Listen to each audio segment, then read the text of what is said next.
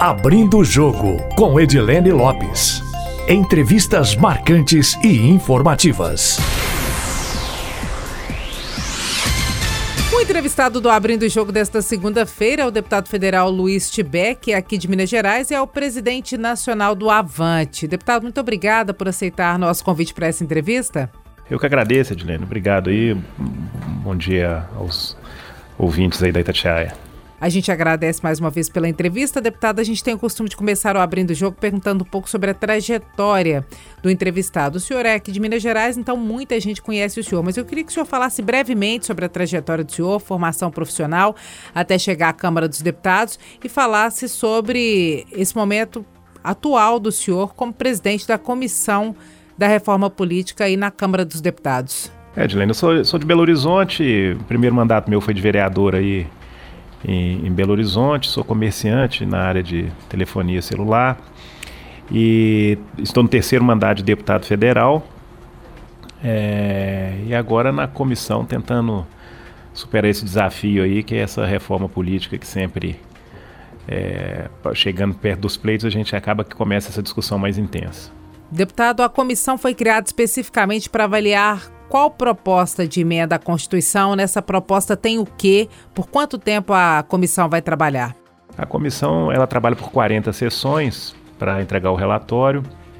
É, a relatora é a Renata Abreu, que é de São Paulo. E a discussão básica, eu acho a mais importante, é a questão do modelo, qual será o sistema do ano que vem. É, alguns deputados querem o distritão, outros querem deixar como está e vão ter com certeza vão surgir algumas outras é, é, alguns outros modelos, alguns outros sistemas para serem estudados. O importante é que vai ter um debate profundo, né? A, a gente sabendo da importância, da, da, da, necessidade de fazer isso com celeridade, porque a eleição se vizinha, mas a gente tentar fazer uma discussão bem ampla para contemplar todo mundo. Quais são as propostas de mudança? O que está na mesa agora para ser discutido? Na verdade, ontem, é, na semana passada, foi só a instalação da comissão e ainda não se colocou nem plano de trabalho, porque vai ser feita na quarta-feira a eleição dos três vice-presidentes e vai ser recebida a proposta, a, o, plan, o plano de trabalho da comissão. E aí sim vai começar a chegar as propostas de modelo eleitoral. O que a gente sabe a princípio é que tem um, um grupo querendo o distritão, é uma é um modelo que já se discutiu no, na eleição passada, foi derrotado, salvo engano, por oito votos. Como é que é o distritão para quem está em casa entender? O distritão são os deputados que forem mais votados no estado serão eleitos, independente de partido atingir quociente eleitoral ou não. Então, em Minas, no caso, 53 mais votados seriam eleitos. Tem outro tema importante que vai ser discutido na comissão, que é a questão da participação das mulheres, que é, tem algumas propostas aí para mudar um pouco o formato hoje. Acaba que aqueles 30% obrigatórios de, de, de candidatas, ela, ele tem ficado um pouco confuso, tem é, os partidos têm tido dificuldade em preencher essas vagas. Isso Candidatura laranja tem também, né, deputado? Fingindo que cumpriu o percentual com candidatos que não são candidatos. Esse é um problema que os partidos também identificam? É, e na verdade, é, é muito complicado para o partido, porque às vezes tem proposta de candidatura, a mulher às vezes quer ser candidata. E no decorrer é, do caminho da candidatura, ela desiste ou ela não tem muito voto e a responsabilidade fica com o partido. Então, para evitar isso, está se discutindo alguma forma de minimizar esse tipo de problema que aconteceu muito fortemente na eleição passada né? Para a gente tentar equacionar isso. E o que, que poderia ser uma alternativa nesse, senti nesse sentido? É diminuir o percentual de vagas para mulheres ou não? O que está sendo proposto ou conversado aí? Diminuir o percentual não tem nem essa cogitação. É, os 30% ficarão. O que quer, tem, tem proposta de tirar a obrigatoriedade de lançar 30, os 30% e as vagas continuarem. Tem proposta de aumentar o limite, o limite da mulher para o dobro. Então, Vamos imaginar no modelo de hoje, o que o homem terá de limite para eleição, a mulher terá o dobro, que é uma forma de compensar e, e, e incentivar a participação de mais mulheres no pleito e você investir em mulheres realmente competitivas. De garantir que a candidatura tem recursos, né? É, porque você imagina bem, você vão imaginar se você lançar um percentual aí de fazer uma conta rápida de 20 mulheres num partido o recurso que você tem que dividir para 20, e às vezes você tem, sei lá, 10 que não são competitivas, você reduziria a 3, 4, 5 competitivas, elas disputariam de forma é, com possibilidade maior de êxito, entendeu? Então é essa proposta de aumentar o limite é nesse sentido. E tem também aquela proposta das vagas efetivas. É, obrigatoriamente o Estado, todos os estados ele, elegeriam, aí tem a discussão do número, 10 ou 15% de mulheres necessariamente. E essa proposta é o seguinte: vamos imaginar que o Estado, em Minas Gerais, por exemplo, não se elegeu as oito mulheres necessárias, que são os 15%. O partido que teve um homem, é, que elegeu a última vaga e é um homem, o homem perde a vaga e elege a mulher desse partido.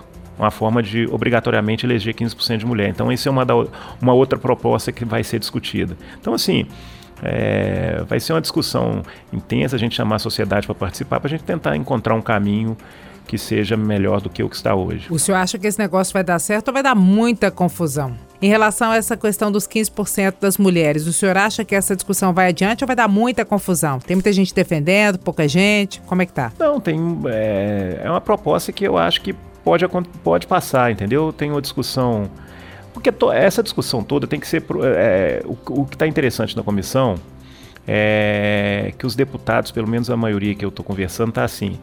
Eu quero convencer, mas também estou aberto para ser convencido. Então eu acho que vai ser uma comissão que eu, eu vou tentar levar de forma diferente do que está acontecendo na maioria aqui dos trabalhos na Câmara, acabar essa discussão é, de briga ideológica e a gente fazer uma discussão realmente técnica que melhore o sistema, uh, abrindo essa discussão para a sociedade, para a OAB, para os advogados eleitorais participarem, para a gente tentar encontrar um sistema um pouco melhor do que está hoje. Perfeito, a gente nunca vai ter sistema.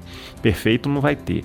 Então a gente tentar, como aconteceu já na última reforma, de tirar aquela discrepância que o deputado, às vezes, que não tivesse 10% do quociente, que a gente implantou isso na última reforma, isso foi extremamente positivo, que a gente trouxe uma representação maior de voto por parlamento. Você deve lembrar na época do Enéas que o Prono elegeu o deputado com muito pouco voto, com 300 votos.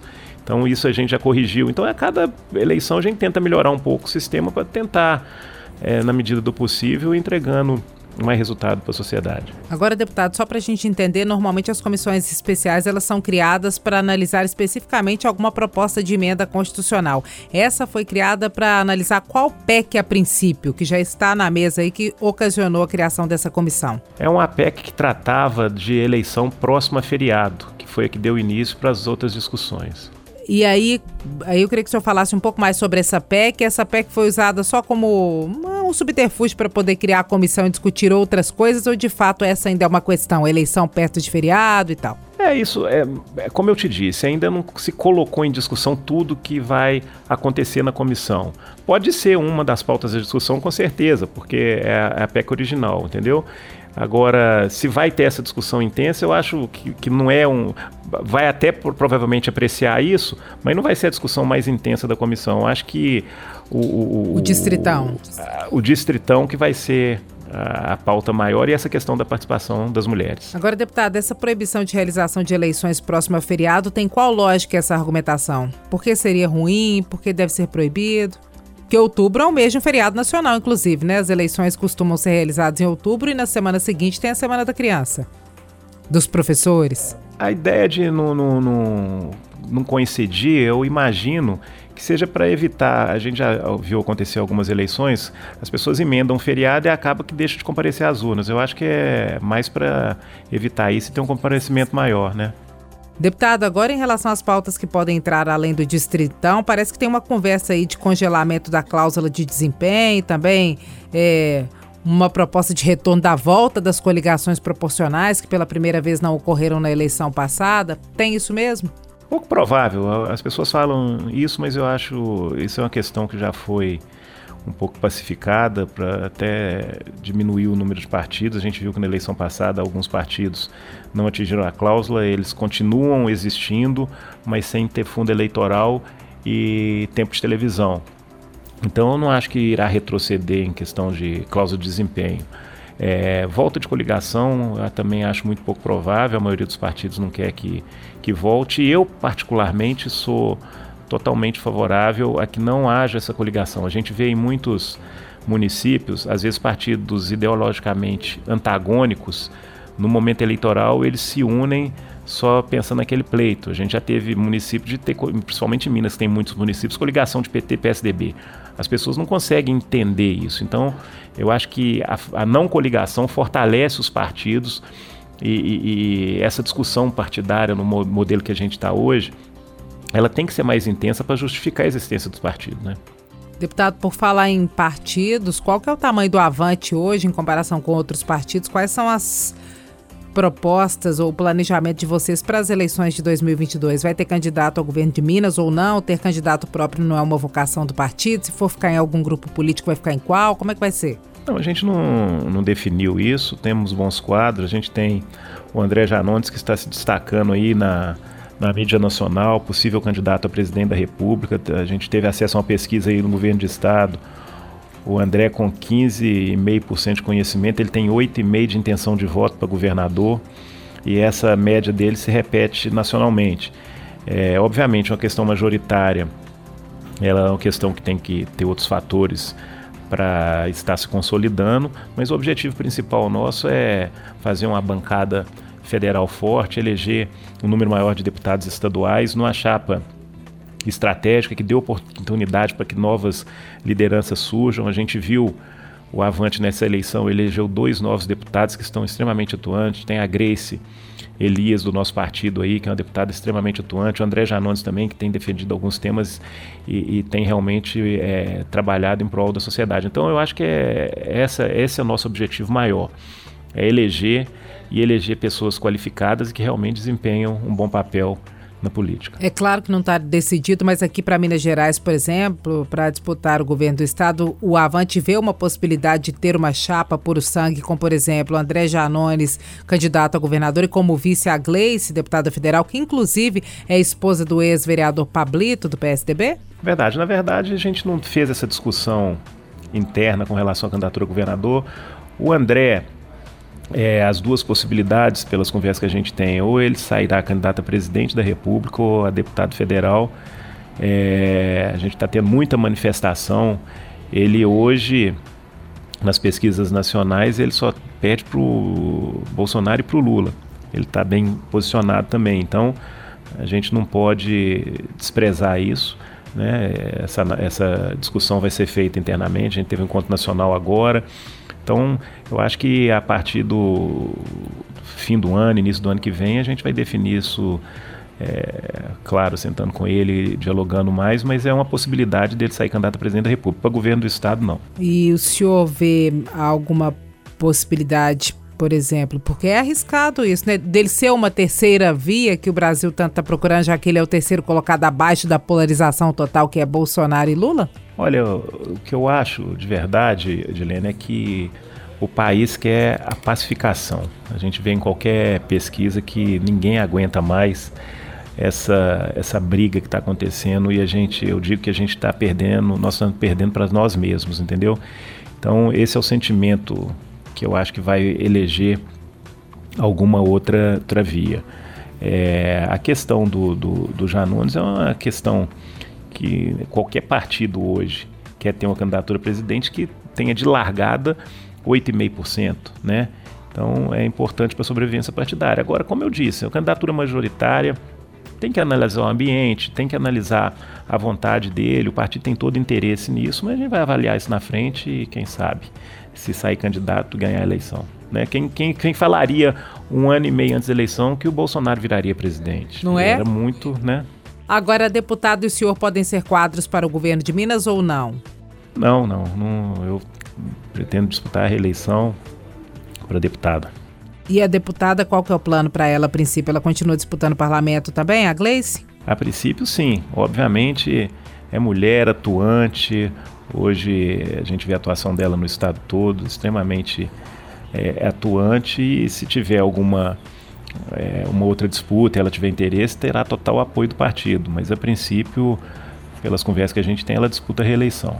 Deputado, fala pra gente como é que tá o clima aí na Câmara dos Deputados, agora com essa notícia recente do Congresso Nacional da dissolução da Comissão da Reforma Tributária. O que que aconteceu? Vai ter reforma, não vai ter reforma? O que que tá acontecendo aí que ninguém em casa entende nada do que acontece no Congresso Nacional? É, na verdade, o que que aconteceu com a reforma tributária? É, ontem era só para ter lido o relatório, que o deputado Aguinaldo, que não tinha disponibilizado ainda o relatório nem para o presidente da casa, nem para os demais deputados, ontem era uma sessão para ele apenas ler o relatório. E ele, além de ler, ele colocou um prazo para apreciação desse relatório. Só que esse prazo ele, ele ia contar numa comissão que já estava vencida. Então poderia ser alvo de questionamento, inclusive futuro, com relação a uma reforma que a gente entregasse e desagradasse alguém da sociedade. Eles iam questionar por que, que esse relatório foi é, é, contar prazo numa comissão que já não poderia ter é, analisado esse relatório. Então foi mais por isso essa dissolução. Mas a gente vai com celeridade entregar isso o mais rápido possível. É, o presidente ontem bem disse na entrevista que a gente pode até, a gente não vai entregar a reforma ideal, porque a ideal é difícil de acontecer, mas vamos entregar possível. O que, que o senhor acha que no fim das contas será apresentado no relatório? O que, que deve ser aprovado? Não, a gente não. É, é, se eu falar uma coisa dessa, eu, eu vou, posso estar incorrendo em erro. Não tem essa certeza do que será ou não aprovado. Né? Tem um grupo que discute, fala que a CBS será aprovada, outros não, mas o que, eu, o que é, mais importante é o sentimento do presidente da casa que tem que entregar essa, essa reforma com rapidez e a reforma administrativa também, que uma é um pouco atrelada à outra para a gente ter um resultado rápido, né? Então o senhor acha que a reforma tributária ela será votada de uma forma ou de outra até o meio do ano, é isso? Acredito que sim. No, no meio do ano, não digo no meio do ano, até nós já estamos praticamente no meio. Chegando no meio do ano. Então eu acredito que até setembro tem uma chance grande de ser votada. E o senhor acha que de fato toca o imposto de renda ou vai ficar só na simplificação, que é a criação do um IVA, por exemplo, um imposto que reúna os principais impostos, impostos federais? Como é que vai? Mais ou menos, pelo que anda aí, pelo que tem de texto. Você pensa uma reforma que é tão complexa ou mais que a reforma política, né? Eu não, eu não consigo hoje te, te passar o sentimento assim, ó, essa proposta ela tem mais adesão ou aquela, entendeu? O relatório, é, até então, ele nem foi lido, a gente não tinha conhecimento do relatório, ele foi lido ontem, então a gente não estava não, não a par nem dos detalhes da reforma. Então, a partir do relatório ia se discutir para a gente ter uma noção do que, que tem mais adesão. Então, a gente precisa primeiro avaliar o que, que vai ser é, proposto aí no próximo, a gente ver o que, que terá mais adesão, entendeu? Mas eu acredito que vai ser uma reforma um pouco mais linkada a, a, a, aos tributos federais e provavelmente vai passar alguma coisa para os estados depois replicar a reforma em cada um. Enfim, eu acho mais fácil de aprovar. Isso é meu sentimento, tá? Eu entendo. Voltando um pouquinho para o que é a praia atual do senhor, que é a reforma política, o senhor acha que existe alguma possibilidade de discussão é, de unificação das eleições? E na avaliação do senhor, quais são os grandes pontos gerais, independente do momento de uma reforma política, que o Brasil nunca ataca? Olha, um ponto que eu acho importante discutir, mas acho pouco provável que se discuta, é a questão da reeleição. É, o meu posicionamento pessoal é contrário a isso. É, eu acho que a comissão que discute a reforma política não poderia discutir essa reforma para esse pleito, tinha que ser uma reforma para a próxima eleição, porque é muito complicado, é muito difícil você fazer uma reforma ou ser envolvido na eleição. Cada deputado e o país do tamanho do nosso tem peculiaridades completamente diferentes. Por exemplo, uma chapa que a gente organiza em Minas Gerais com 53 deputados é completamente uma chapa que se organiza, por exemplo, no Amapá com oito deputados com outra realidade. Então, isso que é o grande problema é, é, da reforma e acaba que a discussão dessa reforma política ela só se dá um ano, um ano e meio antes das eleições e isso já vem acontecendo há muito tempo. Né? Eu acho que o ideal seria fazer uma reforma que não fosse para essa eleição, que fosse para a próxima, que seria uma discussão com antecedência maior e a gente não estaria envolvido tão de perto na eleição. Mas enfim, não é o caso. Uma constituinte específica, como o Eduardo Costa, que na rádio defende, por exemplo, o senhor acha que seria uma solução? Porque aí a pessoa não estaria envolvida de jeito nenhum, pelo menos em tese, no processo eleitoral? É, aí, aí é o que eu disse da reforma também tributária. Se, é, é uma, é, seria a solução ideal, mas é melhor a gente entregar possível. Eu acho muito mais fácil do que uma constituinte para isso. Se a gente analisar nesse mandato uma reforma que só valha para o outro, você concorda que o, a, o envolvimento não é tão grande como a eleição daqui a um ano. Né? Você teria um espaço para uma construção, porque, olha, eu acho extremamente. Você mudar um sistema Vamos imaginar que a comissão seja muito séria, aí vota na Câmara, vota no Senado, volta, vota aqui. A gente está falando em entregar isso pronto aí em setembro, outubro. Nós estamos falando de um ano antes da eleição. Até se adaptar para mudar um sistema se for uma mudança radical é complexo, não é, não é uma coisa simples, né? Então, assim, como eu disse no início, eu não acho que existe sistema eleitoral perfeito. Eu acho que a gente tem que aprimorar, tentar é, as discrepâncias que surjam a cada, a cada pleito, a gente tentar equacionar da melhor forma possível, né, para a gente melhorar o dia a dia da eleição. Unificação de eleições, o senhor acha que algum pouco, dia alguém... Pouco provável. E o senhor acha bom ou ruim? Eu acho ruim. Por quê? Porque é o seguinte, a, a, dificuldade que já se tem em escolher os representantes com duas eleições, ela já é grande. Você imagina se você, se a gente, porque acaba que uma eleição meio que contamina a outra em questão de resultado. Se você deixa para fazer essa discussão de quatro em quatro anos, você pode errar e só dar conta de corrigir daqui a quatro anos. Se o eleitor erra, ele tem a possibilidade de minimizar o erro no meio do caminho porque isso faz uma diferença. E além disso, você tem um volume muito grande de candidatos que disputam a eleição municipal, disputam a eleição nacional. Então você reduziria. Eu acho que poderia ser um modelo de de repente, se for olhar pelo é, o período de eleição, porque tem análise que fala, ah, o Brasil para de dois em dois anos, mas para por uma coisa importante que eu acho que é extremamente salutar. É, agora, eu sou a favor, com relação, como eu disse, à reeleição que a gente devia terminar, se for o caso, até passar o mandato para cinco anos, mas que acabasse a reeleição. Como eu disse, inclusive nessa questão da discussão da reforma política a gente está envolvido, é impossível a pessoa também que está no mandato ela não começar no último ano e meio, nos últimos dois anos, pensar na reeleição. Isso faz com que, às vezes, você tome medidas que sejam populares, mas não sejam as ideais para que o Estado, o, prefe... o município ou o país é, desenvolva. Isso deveria ser uma discussão também que ser travada na comissão, mas eu acho que não tem adesão para votar isso agora. Deputado, agora nós estamos caminhando mais para o finalzinho em relação a CPI da Covid aí no Congresso Nacional. Como é que o senhor acha que vai terminar isso? O senhor acha que é o momento certo de fazer essa apuração? E no fim das contas, qual é a avaliação do senhor? O governo federal errou demais no combate à pandemia da Covid-19 aqui no Brasil? Olha, eu, é, como eu te disse, acaba que esse posicionamento linkado à eleição ele é complicado. É, Tinha-se uma tese de contaminação em massa no início do, do, da pandemia, que era uma coisa que estava totalmente é, em aberto, ninguém tinha noção do, do estrago que isso poderia. E que foi um erro no primeiro momento e que não foi corrigido a tempo. Eu não acho que é o momento de uma CPI, eu acho que o momento era de estar todo mundo unido, em, focado 100% em vacinar as pessoas e tirar o país dessa crise, porque a crise maior que nós vamos enfrentar é a retomada do crescimento, a retomada do emprego, a gente já está vendo as pessoas passando fome. Então, eu não acho que a gente tinha que estar perdendo tempo nesse momento fazendo uma CPI. Mas já que foi instalado, agora tem que discutir. Não que a gente não tinha que apurar os erros de toda essa gestão. Acho que a gente tinha que apurar, mas depois que o país saísse da crise que está enfrentando. Agora a gente está vendo o país todo parado numa CPI e o grande problema que a gente enfrenta hoje, que tinha que ser o país todo unido é, é, nesse sentido, que é vacinar as pessoas e criar uma forma da retomada econômica, a gente devolver o emprego para as pessoas, para colocar comida na, na, na, na casa que está faltando, que é o, era a grande discussão que tinha que estar tá sendo travada. Deputado, vamos fazer um bate-bola rapidinho? Vamos. Fim da pandemia. Hum, fim do ano, novembro, dezembro. Vacinação de toda a população brasileira.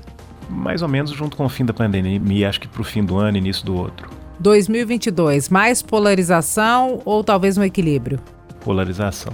Deputado, muitíssimo obrigada pela entrevista, viu? Eu que agradeço, Edilene. Um abraço a todos os ouvintes aí. Obrigado, aí pela oportunidade. Estamos aqui às ordens. E pedindo sugestões aí para quem tiver sugestão para reforma política, que eu acho que todo mundo que puder contribuir com isso, que às vezes a gente teve alguns projetos que a gente apresentou que foi iniciativa popular, sugestões às vezes nas mídias sociais da gente que pode trazer um bom resultado aí, que eu acho que é o que importa. Tem algum canal específico aí da Câmara dos Deputados para quem quiser enviar sugestões?